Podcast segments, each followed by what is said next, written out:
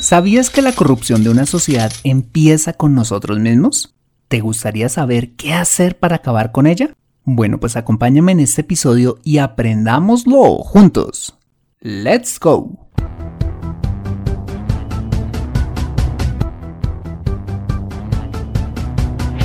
Bienvenido a Consejo Financiero, el podcast de finanzas personales donde aprenderás a manejar inteligentemente tu dinero, salir de deudas, tomar buenas decisiones financieras y alcanzar una prosperidad sólida y duradera.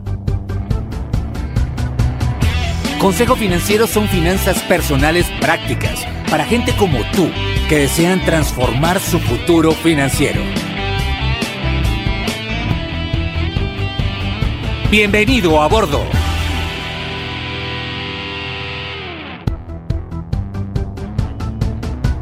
Hola, ¿qué tal? Soy Fernando Fernández y quiero darte la bienvenida a un nuevo y filosófico episodio de Consejo Financiero, tu podcast, tu programa de finanzas personales en el que aprenderás a manejar inteligentemente tu dinero, a salir de deudas, a tomar buenas decisiones financieras y los principios para alcanzar una prosperidad sólida y duradera. Como bien lo sabes, tener educación financiera no es algo exclusivo para los gurús en finanzas. No, todo lo contrario, es algo que hoy está a tu alcance y que te ayudará a lograr tus objetivos de vida. Si eres profesor universitario, jugador profesional de ping-pong, vaquero de rodeo, meteorólogo o cualquiera que sea tu profesión, tarde o temprano necesitarás saber administrar correctamente tu dinero. En Consejo Financiero aprenderás de manera práctica lo que necesitas para ser un sensei de tus finanzas personales. Y como siempre te invito a visitar www.consejofinanciero.com, donde podrás encontrar este y muchos más contenidos de finanzas personales que su seguro van a ser de utilidad para tu vida financiera. Asimismo te recuerdo que puedes encontrarme en facebook.com como Consejo Financiero Podcast, en LinkedIn como Fernando Fernández Gutiérrez, en Twitter como arroba consejo acertado y ahora en Instagram como consejo rayita al piso financiero. Y antes de empezar, quisiera pedirte un pequeño pero valiosísimo favor si escuchas este episodio desde un iPhone o un iPad, y es dejarme tu valiosa opinión acerca del programa. Esto lo puedes hacer al entrar a Consejo Financiero a través de la aplicación Podcast de tu dispositivo y bajar hasta calificaciones y reseñas y dejarme tu opinión dando clic en escribir reseña. Esto me ayudará un montón para posicionar aún más el programa y de esta manera poder llegar a muchas más personas. Por adelantado, mil gracias por tu ayuda. Bueno, y ahora sí, empecemos con el episodio de hoy. Bienvenidos a bordo.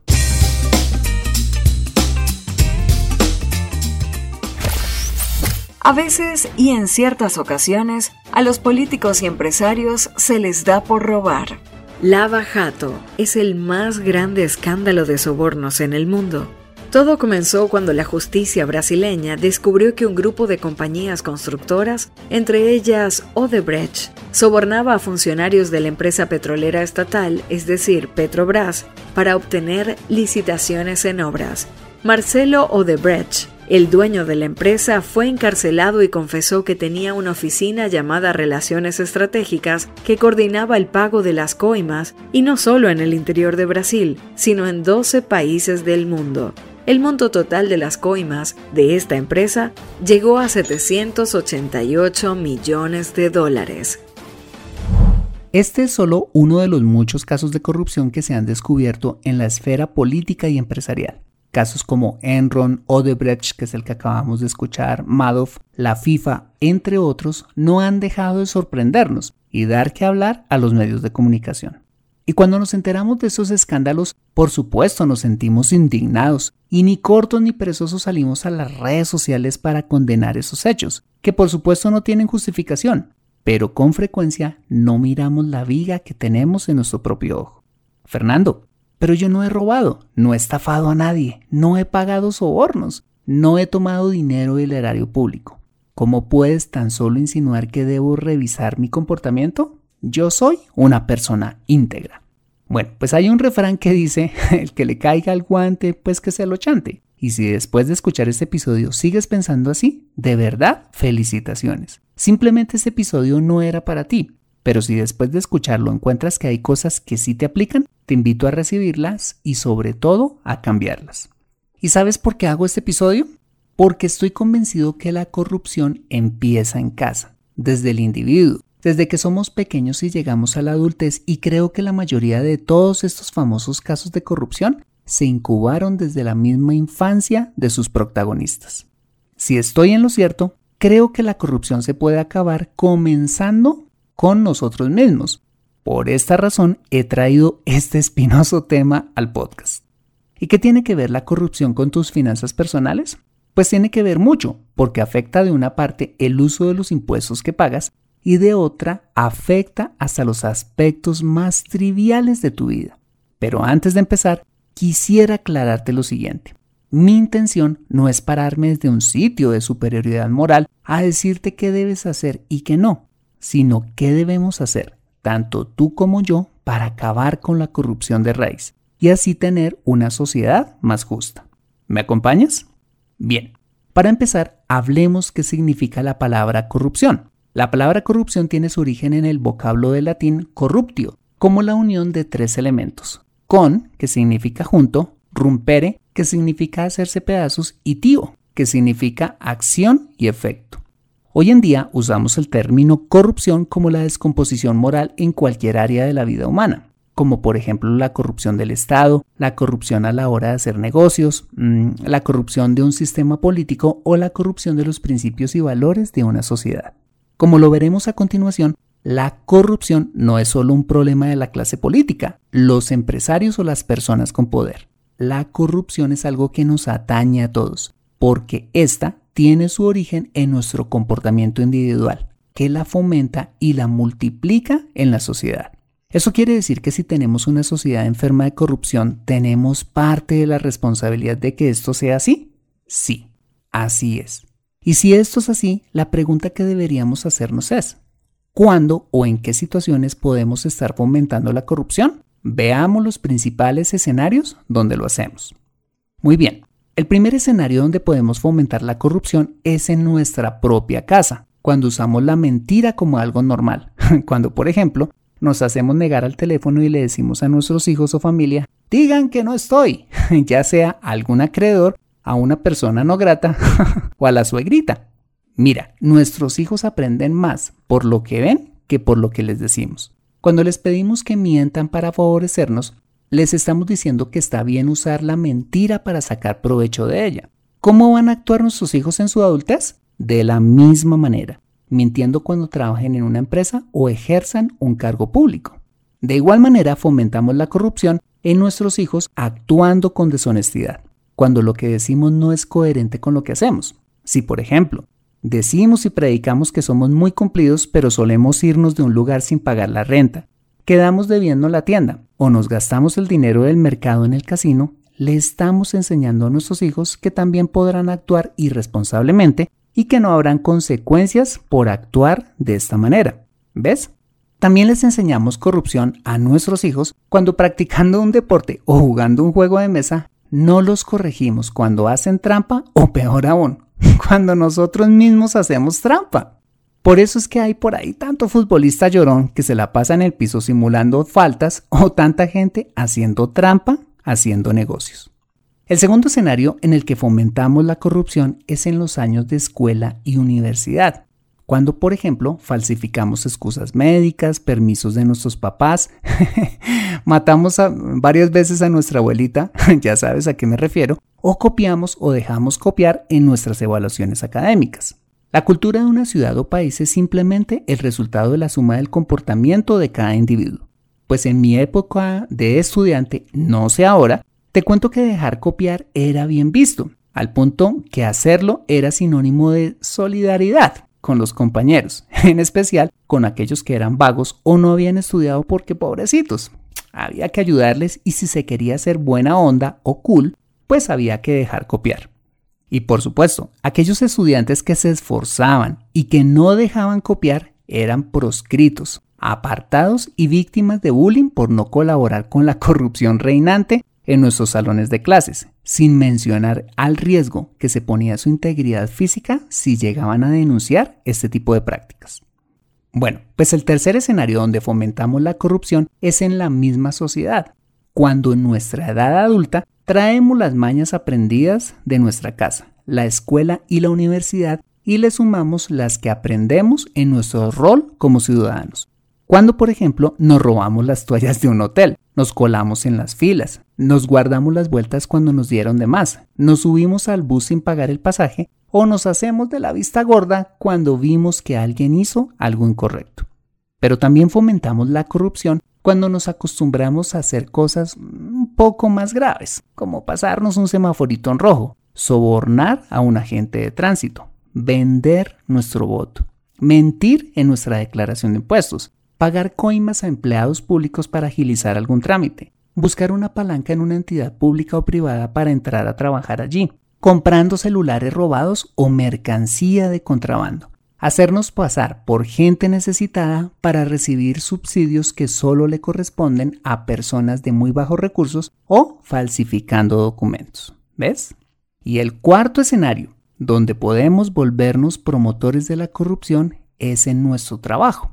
¿En qué situaciones podemos hacerlo? Bueno, cuando, por ejemplo, nos llevamos una resma de papel o cualquier artículo de la oficina para la casa, cuando recibimos un pago de nómina superior al que nos corresponde y nos quedamos callados, cuando cubrimos la mala práctica de algún compañero de trabajo, cuando no facturamos o facturamos nuestras ventas por debajo del valor real, cuando llevamos dobles contabilidades, cuando recibimos sobornos para favorecer a algún proveedor, cuando le mentimos o engañamos a nuestros clientes, cuando evadimos impuestos, cuando en ejercicio de algún cargo público o privado desviamos recursos en provecho propio o de privados.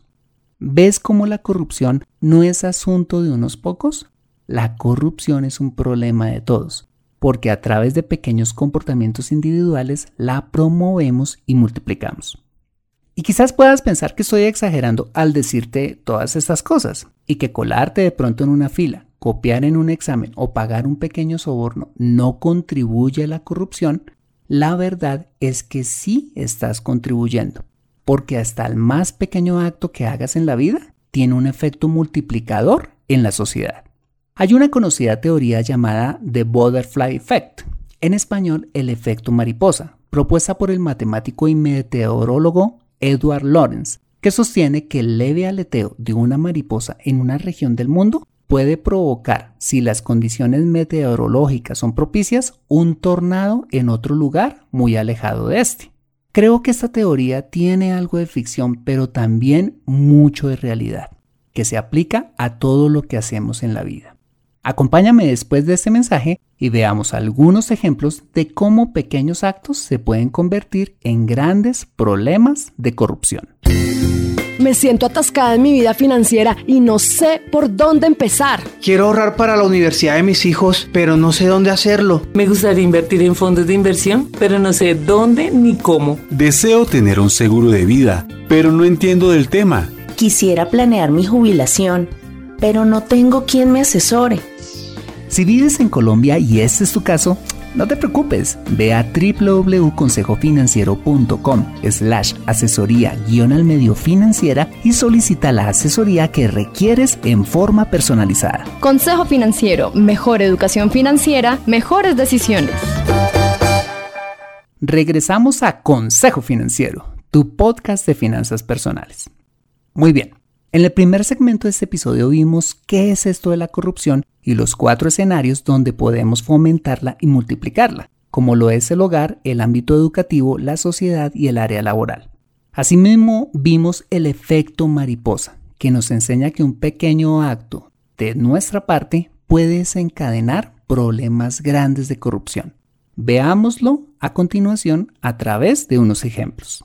Supongamos que te acostumbraste a hacer trampa en la universidad y con los años ingresaste a la fuerza laboral. Trabajas en el área contable de tu empresa y un día el dueño de la empresa mm, te dice que quiere pagar menos impuestos. Entonces tú, que eres tan inteligente, le sugieres hacer un pequeño cambio en el estado de resultados para ahorrar una pequeña cantidad mensual en contribuciones y de esa manera pagar menos impuestos al año.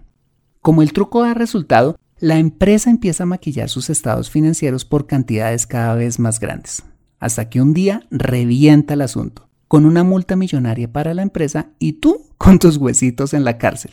Y todo empezó porque acostumbraste a hacer trampa en la universidad. Así estalló uno de los escándalos corporativos más grandes de la historia, cuando Enron, una empresa que distribuía energía en los Estados Unidos, maquilló sus estados financieros para subir el valor de sus acciones en la bolsa, hasta que se descubrió todo el asunto y muchos de sus empleados terminaron en la cárcel o en la calle y miles de inversionistas perdiendo todo su dinero. Todo por adoptar una pequeña práctica contable corrupta. Ahora supongamos que excediste el límite de velocidad y te detiene un agente de tránsito que es nuevo en sus funciones. Cuando éste te está haciendo la infracción, tú le pasas un billetico de 5 dólares y te comprometes a no volver a exceder los límites de velocidad.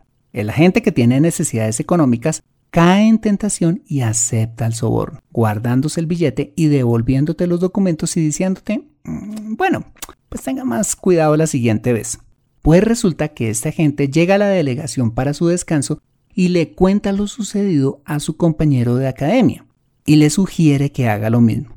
Pues al fin y al cabo, pues nadie se dará cuenta y unos dolaritos de más no le caen mal a nadie.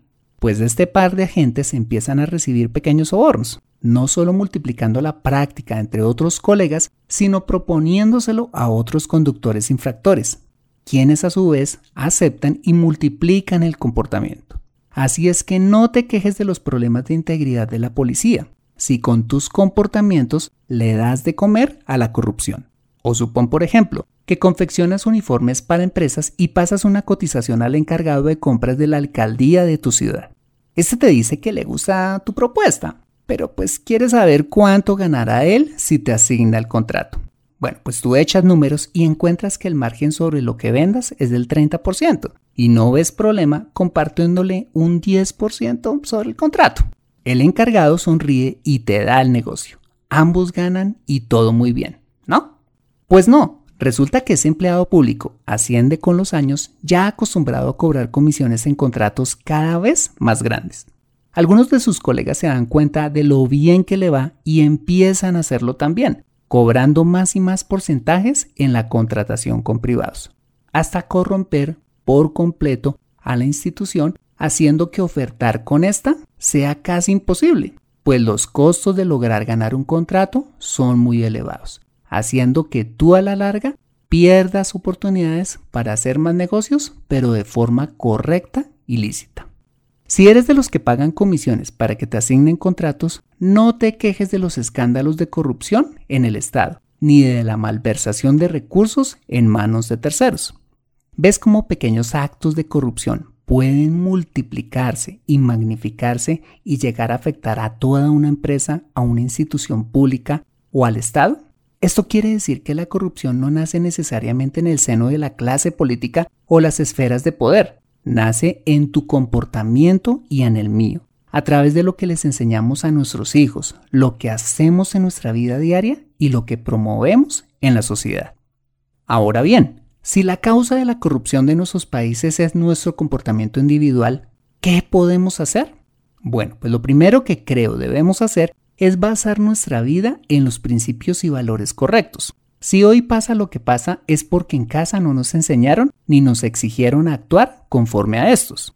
Recuerdo que en mi secundaria habían materias de relleno, es decir, materias a las que no se les prestaba mayor importancia y donde la exigencia además era mínima, en materias como la religión y la ética. Así como en la universidad vi una materia rarísima entonces para mí llamada ética profesional. En ese entonces, como estudiante, no lograba entender por qué estas materias estaban en el programa de estudios ni por qué eran importantes para mi vida personal y profesional. Pues con los años me di cuenta que para tener una mejor sociedad definitivamente necesitamos aprender y sobre todo aplicar la ética y la moral. La ética es la rama de la filosofía que estudia simplemente la conducta humana y la moral es el conjunto de normas, creencias y valores que nos llevan a diferenciar claramente lo que es correcto de lo que es incorrecto.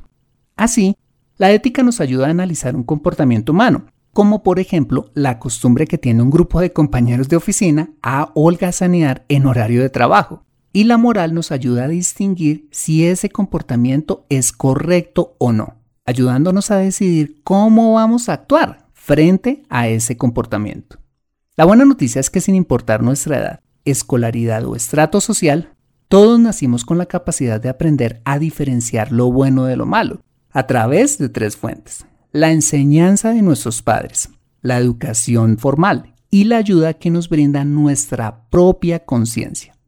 La primera de ellas es la educación que recibimos en casa a través de nuestros padres y figuras de autoridad en nuestro hogar. Esto quiere decir que si eres padre, hermano mayor, tío o abuelo, tienes la inmensa responsabilidad de transmitir los principios éticos y morales a las siguientes generaciones, enseñando, ojo, con tu ejemplo y corrigiendo con firmeza y amor cuando sea necesario. Bien lo dice un conocido proverbio, corrige con amor a tu hijo mientras haya esperanza.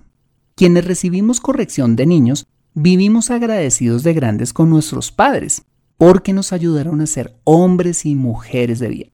Si queremos acabar con la corrupción, empecemos por formar los principios correctos en nuestros hijos.